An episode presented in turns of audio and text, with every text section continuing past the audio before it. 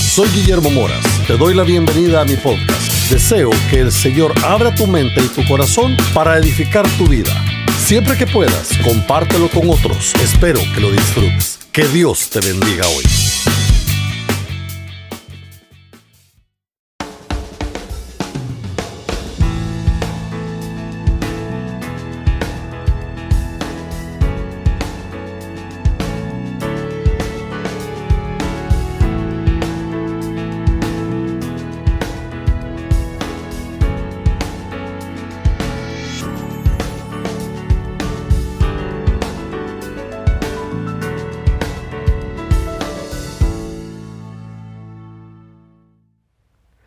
Qué bueno que te quedaste con nosotros después de esta preciosa alabanza que hemos podido compartir realmente todos juntos como familia, adorando desde donde estamos a nuestro Rey. Ahora quiero invitarte a que donde estás te pongas de pie, porque vamos a estar unos minutos sentados probablemente, pero quiero invitarte a que te pongas de pie y vamos a hacer juntos nuestra acostumbrada oración inicial que dice así, Padre Dios, abre mi corazón, ponte la mano en el corazón y dile, abre mi corazón para recibir tu palabra hoy. Espíritu Santo, abre mi mente para recibir tu verdad hoy. Extiende tus manos. Si tienes a alguien cerca, toca a tu prójimo y dile, Señor Jesús, bendice a mi prójimo para que cumpla tus mandamientos hoy. Padre Celestial, te damos gracias por la oportunidad de estar hoy aquí escuchando de tu palabra. Bendice, mi Rey, a cada una de las familias representadas tras cada una de esas pantallas, Señor, donde nos están viendo hoy. Bendíceles, prospéralos, cuídalos, provéeles, dales mucha salud, mi Rey, durante este tiempo de pandemia y siempre. Gracias Señor porque hasta hoy has estado con nosotros. Abre nuestros corazones y nuestras mentes para que podamos recibir lo que tú tienes preparado hoy para nosotros a través de este parlante, mi Rey. Porque es en Cristo Jesús que te lo pedimos. Amén y amén. Iglesia, quiero pedirte que vayamos directamente a la escritura y estamos en nuestra serie Transiciones. Estamos estudiando la vida de David antes de llegar a ser rey y todas las vicisitudes y todas las situaciones que tuvo que pasar. Vamos a irnos a Primera de Samuel, capítulo 22, versículo 3, para ir dándole continuidad a la palabra. Y dice la escritura, de allí se dirigió a Mizpa, en Moab, y le pidió al rey de ese lugar, deja que mis padres vengan a vivir entre ustedes hasta que yo sepa lo que Dios quiere de mí. Yo no sé si tú recuerdas todo lo que hemos estado hablando estas semanas anteriores y lo que el pastor Romy también nos compartió la semana pasada. Y es todo lo que David ha estado pasando. Recuerdan, un matrimonio reciente, todo el rollo que tuvo que pasar con el tema de los filisteos y los peligros, los planes y atentados que su suegro tenía contra su vida. Una despedida dolorosa de su vida diaria, eh, de lo que él estaba acostumbrado a pasar a vivir de un momento a otro como un fugitivo por tiempo indefinido. Luego, David tuvo un breve pero realmente buen encuentro con Jehová y fue liberado de todas estas situaciones él mismo. Sin embargo, eh, él tuvo que buscar refugio y fue la cueva de Adulam el refugio que David eligió. Él no podía ir a su casa, él no podía ir al palacio, él no podía ir con Samuel, no podía ir con Jonatán, él no podía ir a la casa de Jehová, él no podía ir con los impíos, él casi que no podía ir a ningún lado. Estaba siendo un prófugo, él estaba siendo buscado, su cabeza tenía un precio. Él al único lugar que en ese momento podía ir era a esa humilde cueva y encontrar allí refugio. Adulam, que es el nombre de la cueva, significa refugio, pero la cueva en sí no iba a ser el refugio de David. Realmente lo que Dios quería es ser él mismo el refugio de David en ese tiempo de desánimo para David. Adulán no estaba muy lejos de aquel lugar donde David eh, eh, derrotó a Goliat, donde saltó vertiginosamente a la fama que tenía justamente antes de comenzar con toda esta serie de eventos que han estado sucediendo en la vida de David. Y él nunca pensaría que iba a llegar tan lejos, iba a saltar de esa fama victoriosa hasta ser un criminal, huyendo, metido en una cueva. Primera de Samuel, como lo que acabamos de leer, eh, en la parte B del versículo dice así, deja, hablándole al rey de los moabitas, deja que mis padres vengan a vivir entre ustedes. Y mira lo importante de esta parte, hasta que yo sepa lo que Dios quiere de mí. La frase lo que Dios quiere de mí es sumamente importante porque uno no tiene idea, uno no sabe lo que se avecina cuando uno realmente comienza a caminar bajo las promesas de Dios. Uno sabe que Dios quiere cosas buenas, pero uno no sabe qué son las cosas que pueden venir y cómo Dios va a lograr los objetivos o los propósitos que tiene para tu vida a través de eventos que están por venir y que debemos de estar preparados para esto. Eh, David será rey no porque tiene gente importante a su alrededor, no porque tiene los recursos necesarios para montar una campaña millonaria para llegar a ser rey, no porque tiene toda la sabiduría de su lado, no porque está rodeado con la gente que tiene las mejores conexiones. Él va a ser rey porque él sabe que Dios quiere algo de él. Dios le había dicho que le daría el reino y un puesto de honor. Pero se me viene inmediatamente una pregunta que es inevitable. ¿Qué es lo que Dios quiere de mí? Pero me gustaría preguntarte si sabes también lo que Dios quiere de ti. ¿Cómo puedo saber, pastor, lo que Dios quiere de mí? A veces tenemos que aprender a guardar silencio y a escuchar en nuestros momentos de oración. Porque no nos limitamos para pedir, para hablar, para contarle a Dios lo que nos está sucediendo. Y no nos callamos para escuchar lo que Dios quiere de nosotros. Muchos quisiéramos que Dios dijera, mañana vas a ser rey. Y al amanecer estaríamos ya hasta vestidos y con una corona y traje real. Dios tiene, por supuesto, la capacidad de hacer eso y ponerte en lugares súper privilegiados. Pero, ¿qué es lo que Dios quiere de nosotros? Dios quiere que seamos capaces de discernir lo que Él está esperando también de nosotros. El problema de los religiosos de hoy es que solo se preocupan de que Dios sepa lo que todos le están o le estamos pidiendo a Él pero no nos preocupamos por saber, por escuchar lo que Dios quiere de nosotros. El problema no es que Dios quiera cosas buenas para nosotros. Él siempre quiere cosas buenas para nosotros. El problema es que aprendamos a saber cómo lograrlas por medio de lo que Él quiere para nosotros.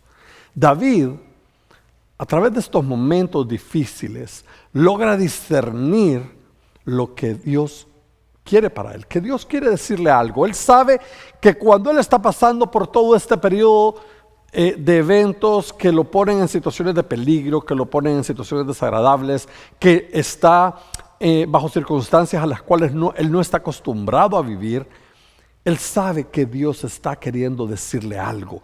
Él comienza, y como tú y yo a veces él comienza a encender todas las antenitas y a tratar de ser receptivo y decirle a Dios, Señor, háblame.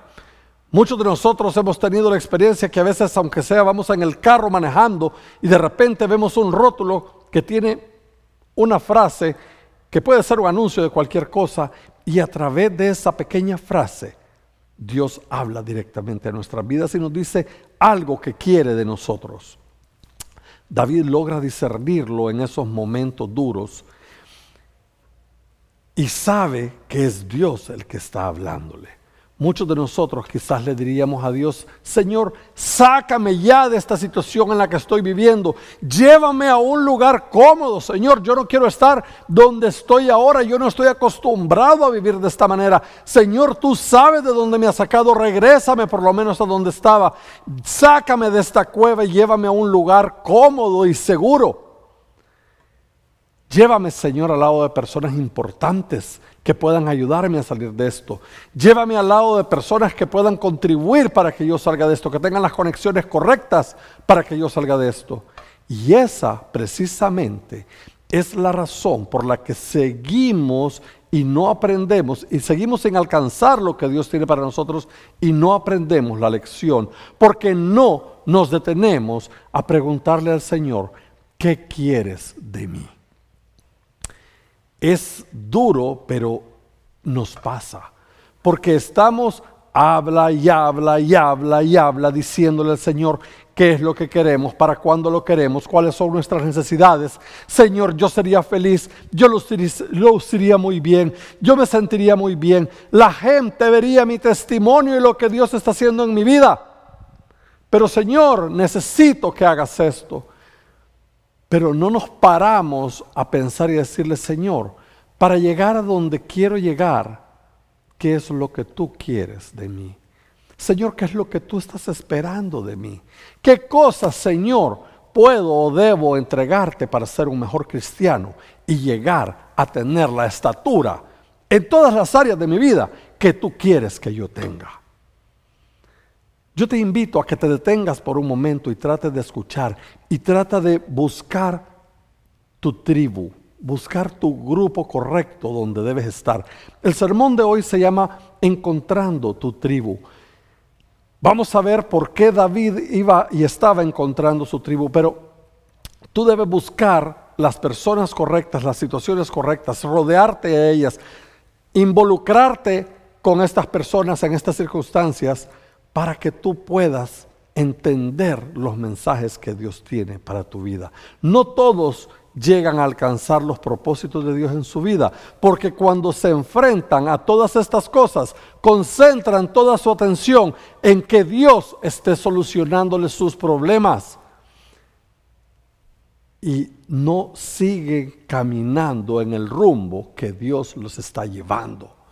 Dios de la mano para llevarte en el rumbo correcto donde Él quiere ir, para donde Él quiere llevarte. Pero tú te paras y solo te concentras en tu tranquilidad, en tu prosperidad, en tu bienestar. Pero piensa que Dios siempre va a querer para ti algo muchísimo mejor de lo que tú tienes planeado para ti mismo. Así es que, ¿sabes qué? No te detengas a pedirle a Dios que te ayude, sino que debemos pedirle a Dios que nos diga qué quiere de nosotros. No debes tomar a Dios como el Santa Claus y hacer toda una lista de cosas que tú quieres. Él sabe cuáles son nuestras necesidades. Él sabe hacia dónde nos lleva. Confía en Él. Obedécele a Él. Te he dicho en el transcurso, en el transcurso de esta serie que la palabra o una de las palabras claves con Dios es obediencia. ¿Qué tan obedientes estamos a lo que estamos escuchando en nuestro corazón que viene de Dios? ¿Qué tan obediente eres en parar a que tus pies corran al mal? ¿Qué tan obediente eres en borrar esos números que ya no necesitas en tu teléfono? ¿Qué tan obediente eres tratando mejor a tu familia? ¿Qué tan obediente eres cumpliendo mejor tus horarios y compartiendo más tiempo con tu familia? ¿Quieres estar bien? ¿Quieres estar mejor? Comienza a sembrar desde ahora. Comienza a modelar desde ahora. Dios quiere darnos grandes cosas. Así que no es si Él quiere. No tenemos que preguntarnos si Él quiere darnos grandes cosas, sino qué debemos hacer nosotros. ¿Cómo debemos hacer para alcanzar esa bendición? En el Salmo 142 describe el corazón de David durante este periodo que está viviendo. Yo quiero que vayamos al Salmo 142, versículos del 1 al 4.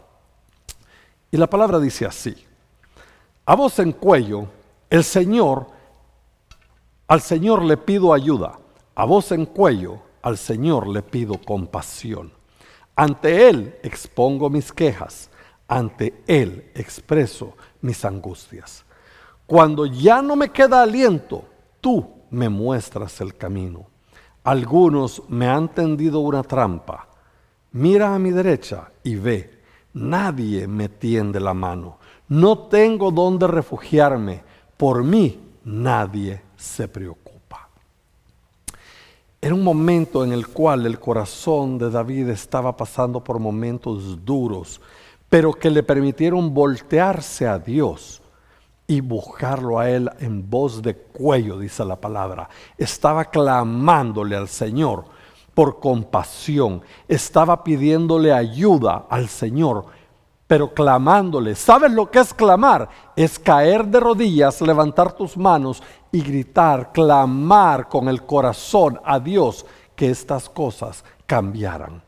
En el Salmo 57 se describe a David cuando Jehová ya lo estaba fortaleciendo, que ya lo había fortalecido en la cueva, y le estaba preparando para el siguiente capítulo en su vida, para lo que seguía. Yo te invito a que lo leas después. Le dio a David un corazón humilde.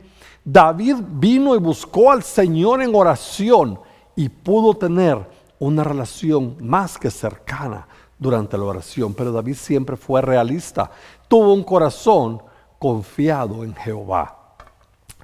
¿Tú tienes un corazón confiado en Jehová o confías en tus propias fuerzas? ¿Confías en lo que tú sabes hacer, en la sabiduría propia que tú tienes? ¿O vas a confiar en lo que Dios realmente puede hacer en tu vida? Con frecuencia pensamos que vamos a salir de la cueva hasta que tengamos un corazón como el que David tenía en el Salmo 57. Pero quiero decirte que podemos tenerlo ahora. No importa cuál sea la circunstancia que tú estés viviendo en este momento, tú puedes tener un corazón noble, un corazón confiado, un corazón como el que David tenía cuando se está escribiendo el Salmo 57. Que tengamos ese corazón es fácil, es tomar la decisión, es decidir confiar en nuestro Dios, en aquel que nos salvó. Pero nosotros podemos ver a través de la escritura que Dios llamó a un grupo único para que se uniera a David en la cueva de Adulán. Estos no eran los hombres que David podría haber querido, en los cuales él podría haber pensado para que lo acompañaran en todo lo que Dios iba a encomendarle a hacer. Pero fíjate, eran hombres que estaban afligidos. Sus propias vidas no eran sencillas, ni juntas ni separadas, ni individualmente. Cada uno tenía sus propios problemas y tenía que ver cómo resolverlos. Estos hombres se habían endeudado, no habían experimentado mucho éxito en las cosas que se habían puesto a hacer, y habían pasado situaciones realmente duras, estaban heridos por sus malas decisiones que habían estado tomando en el pasado. Estos hombres se hallaban en amargura de espíritu. Ellos habían experimentado lo que era pasar malos ratos, lo que probablemente ahora se, se vive cuando recibes una llamada en tu celular y dices, yo no quiero atender esta llamada, yo no debo atender esta llamada, yo no quisiera estar recibiendo estas llamadas. ¿Por qué? Porque son llamadas de cobro, son llamadas para recordarte que tienes algo pendiente y que no deberías tenerlo y tú no sabes cómo resolverlo. Estos hombres estaban insatisfechos con sus vidas y no sé si es pura coincidencia con la actualidad, pero también no estaban de acuerdo con el rey Saúl. Ellos querían algo diferente, algo mejor, y Dios los llamó para que se unieran a David en la cueva de Adulam. Todos estos hombres vinieron a David cuando él estaba abatido, cuando él estaba derrotado, cuando era perseguido y cuando era despreciado. Pero en ese momento fue cuando Dios les habló que debían llegar allá. El pastor Romy la semana pasada dijo, bueno, si David estaba huyendo, ¿cómo es que 400 hombres de diferentes lugares pudieron venir a la cueva y encontrarse con David si él estaba siendo prófugo de la justicia? Esos son otros 100 dólares, eso es harina otro costal, pero es Dios el que tomó la decisión de mandarlos para que formaran no un ejército, no una muchedumbre, que formaran un equipo con David. Y ya lo vamos a ver en un momento de qué se trata, pero eh, todos ellos vinieron a David cuando él estaba abatido, derrotado. Cuando David llegó al trono, hubo muchas personas que habrían querido estar a su alrededor, pero too late. Él ya tenía 400 que el Señor había mandado. Cuando estás en las malas, probablemente muchos huyen de ti.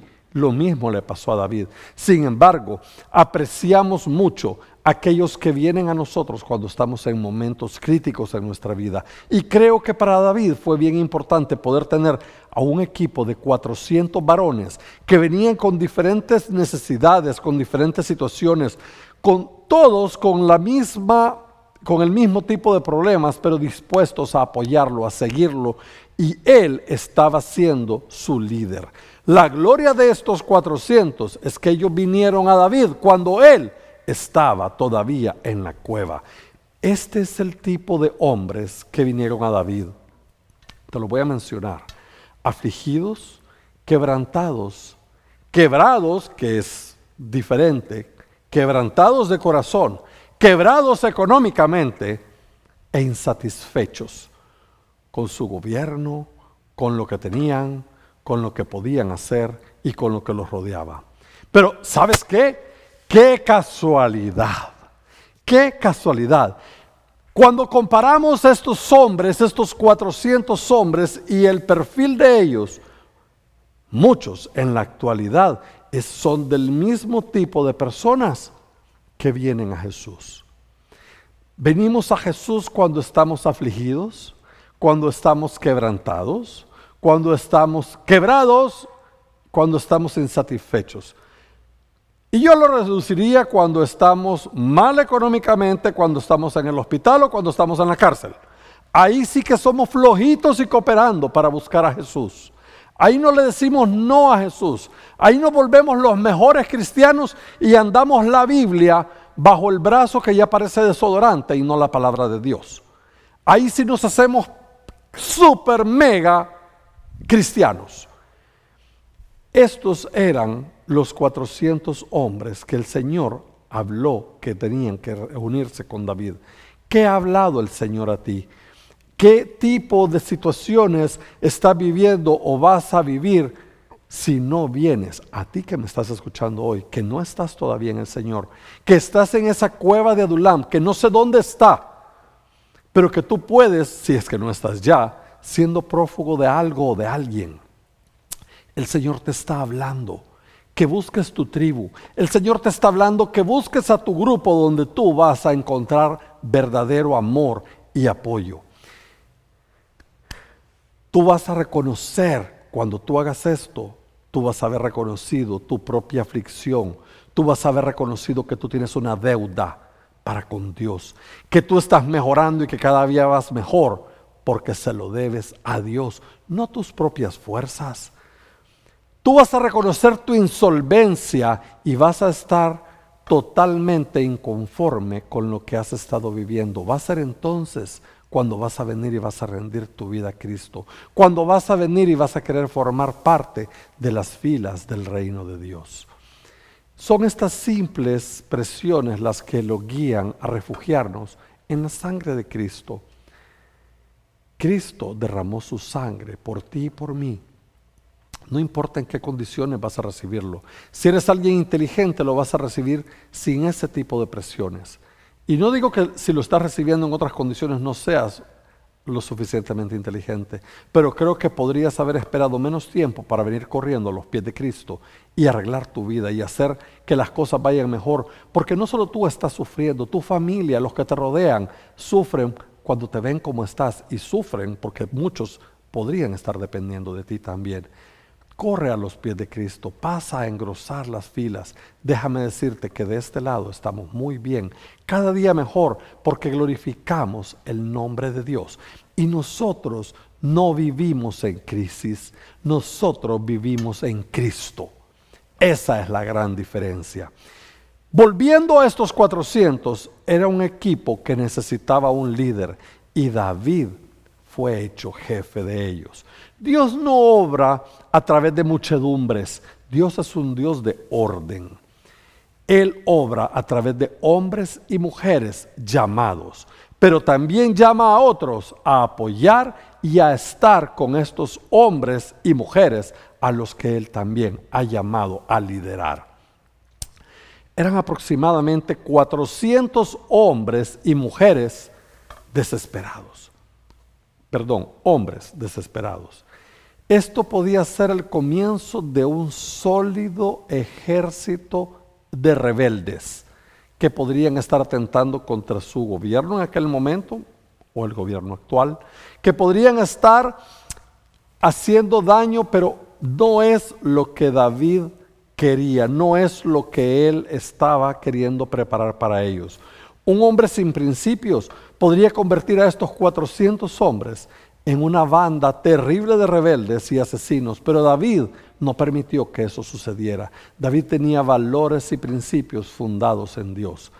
Y esto no iba a ser algo que se iba a fraguar o que iba a permitir que fuera en contra del rey Saúl.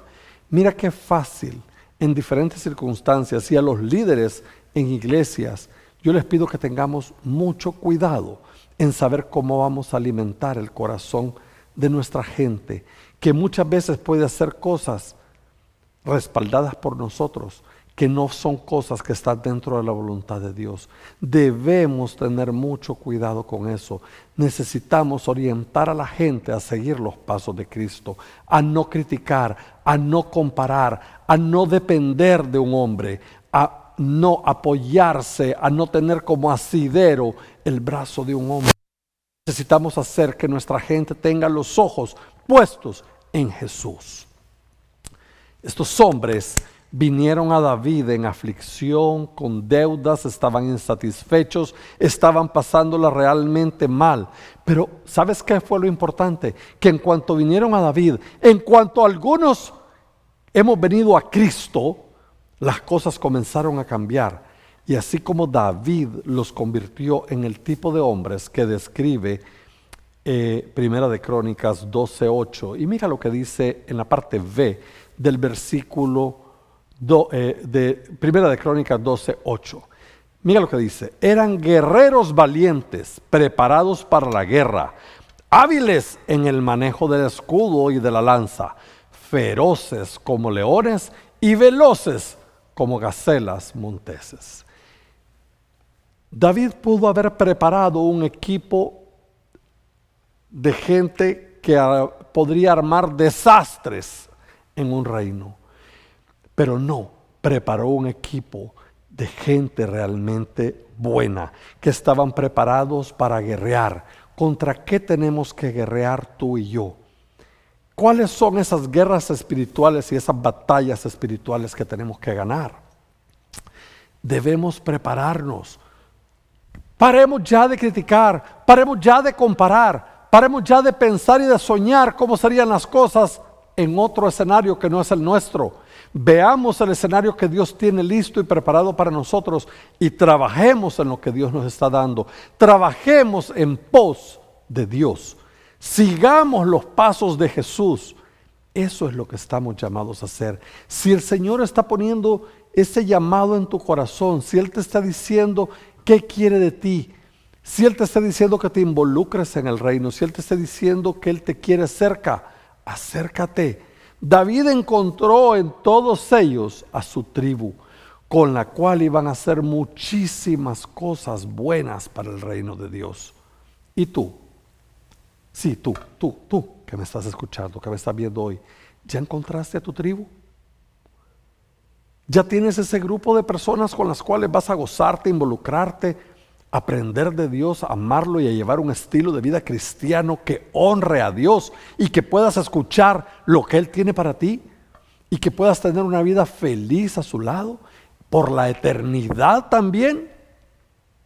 Yo te invito a que busques tu tribu. Yo te invito a que vengas con nosotros. Yo te invito a que vengas. Así CF Español Aquí, si tú vives en California, si tú estás en el área, te invito a que vengas con nosotros. Pero si no estás en el área, busca una iglesia cristiana, busca un lugar donde congregarte, busca un lugar donde alabar a Dios.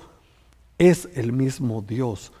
Nosotros seguimos a Jesús a Jehová, nos gozamos con el Espíritu Santo. Búscalo, involúcrate. David era el ungido de Dios para ser el próximo rey de Israel. Y se convirtió en el más grande rey de Israel. Pero así como Dios llamó a David, también llamó a estos otros 400 hombres para estar junto a David. Voy a, nombrar dos principios que son importantes. Uno, el principio de que Dios dirige a través de un hombre llamado y ungido es un principio importante. Busca a alguien que tenga llamado, que esté ungido por Dios y quédate cerca, aprende, continúa caminando, aprende a caminar y a vivir en el reino de Dios. Cuando había que construir un arca, Dios no llamó a 400 hombres. Cuando Israel necesitaba ser liberado, Dios no llamó a un comité, por favor vengan y liberen. No. Una y otra vez en las escrituras la obra de Dios es guiada por un hombre llamado y ungido. Busca a alguien, busca un pastor, busca un líder, déjate guiar, déjate cuidar. Puedes tener confidencialidad y mejorar en tu vida. Busca a un David, busca a un líder. Al mismo tiempo, en el principio 2, eh, tú tienes que pensar que raramente, raramente Dios llama a un hombre a trabajar solo. Si tú ves que un hombre que tiene llamado está trabajando solo, corre, apóyalo, porque va a necesitar de ti. David necesitó 400 hombres, incluso él nunca había pensado que iba a poder necesitarlos. Y ellos estaban igual siendo llamados. Pero ellos fueron llamados para seguir y apoyar a David. El llamado es parecido, pero un poquito diferente. Uno era para apoyar y el otro era llamado para, ser ungido y para dirigirlos. Es importante que podamos reconocer la diferencia y que sepamos en qué caballito queremos subirnos. Pero lo importante es que quieras seguir al Señor, que puedas buscar un grupo, que puedas caminar y aprender de este estilo de vida cristiano. Para ir terminando, quisiera que volvamos a 1 de Samuel 22.3 y que leamos lo siguiente. De allí se dirigió a Mispa en Moab y le pidió al rey de ese lugar, deja que mis padres vengan a vivir entre ustedes hasta que yo sepa lo que Dios quiere de mí. David llevó a sus padres a Moab porque su abuela Ruth fue moabita. Te invito a que leas el libro de Ruth, capítulo 4, versículo 13. Él quería que sus padres estuvieran a salvo de cualquier batalla que él pudiera enfrentar durante este periodo, durante esta crisis, durante esta situación. Pero es importante que veas lo, lo, que está haciendo David. Él estaba en medio de problemas. Él estaba viviendo una crisis, estaba pasando vicisitudes, palabra de domingo. Él estaba pasando situaciones muy difíciles. Pero en medio de todo eso, él estaba cuidando a su tribu. Déjate cuidar. Déjate cuidar por tu líder, déjate cuidar por tu pastor, déjate cuidar por ese grupo de amigos y hermanos en Cristo que van a tomar cuidado de ti, que van a enseñarte cuál es el camino que debes seguir. Déjate cuidar. David estaba tomando cuidado de su tribu. Déjame decirte que esto viene intrínseco con cualquier líder. Él va a tomar cuidado de ti. Él va a ir caminando la milla extra siempre contigo. Pero la segunda parte, y no lo quiero, no es porque lo quiero machacar, pero es súper importante en este versículo. Dice, hasta que sepa lo que Dios quiere de mí. David no conocía toda la historia, David no conocía paso a paso exactamente todo lo que iba a ocurrir en su vida. Él solo sabía que él tenía un llamado, él sabía que fue llamado y ungido para ser el próximo rey de Israel. Pero él no tenía idea de todo lo que Dios iba a mover, de todas esas piezas movibles que él iba a encontrar en el camino para poder llegar a cumplir el propósito de Dios para su vida. Pero ¿sabes qué? David tenía que confiar, palabra clave, y obedecer, segunda palabra clave. Aún cuando no sabía lo que Dios haría de él. Así es que iglesia, confía, obedece y camina al lado de Dios. Confía en Él, que no te importe, no te va a pasar nada. Si estás confiando en Dios, cosas buenas vendrán siempre. Obedece porque esa es tu garantía de estar en buen camino. Esa es tu garantía de que todas esas cosas buenas de las que te he estado hablando vendrán a tu vida y a la de los tuyos. Así que sí, jefe, en español, el que tiene oídos para oír, que oiga. Para ti, que has estado con nosotros hoy y que no has tenido antes la oportunidad de poder entregar tu vida al Señor, yo quiero invitarte que ahí donde estás, y en este momento vamos a ponernos todos de pie ahí donde estamos, en nuestras casas, en nuestras oficinas, en tu hogar. Pongámonos de pie. Yo quiero hacer una oración para que tú que no has tenido la oportunidad puedas recibir a Jesús en tu corazón. Para ti que has estado en los caminos del Señor, pero que por alguna razón has desviado tu camino, has decidido caminar en algún momento en otra dirección, pero quieres ahora renovar tus votos con Dios. Vamos a hacer juntos esta oración y vamos a cerrar nuestros ojos para darle privacidad e, e intimidad a aquellos que van a hacer esta oración en este momento. Y dice así, sígueme en oración. Señor Jesús, yo te recibo hoy como mi único y suficiente Salvador personal. Creo que eres Dios. Creo que viniste al mundo a morir en una cruz por mis pecados. Que al tercer día resucitaste y que estás sentado a la diestra de Dios Padre. Padre Dios, gracias, gracias por salvar mi alma hoy. En Cristo Jesús Amén y amén. Yo espero que hayas hecho esta oración de corazón. Es la mejor decisión que puedes haber tomado en tu vida. Te felicito y espera a que cosas buenas vengan y pasen en tu vida. No te sueltes de la mano del Señor. Que Dios te bendiga ahí donde tú estás. Que Dios te bendiga, CCF. Y quédate atento atenta porque tenemos muchas y buenas noticias en este ministerio para ti. Que Dios te bendiga. Gracias por escuchar la palabra de hoy. Te recuerdo que tenemos más material listo para ti.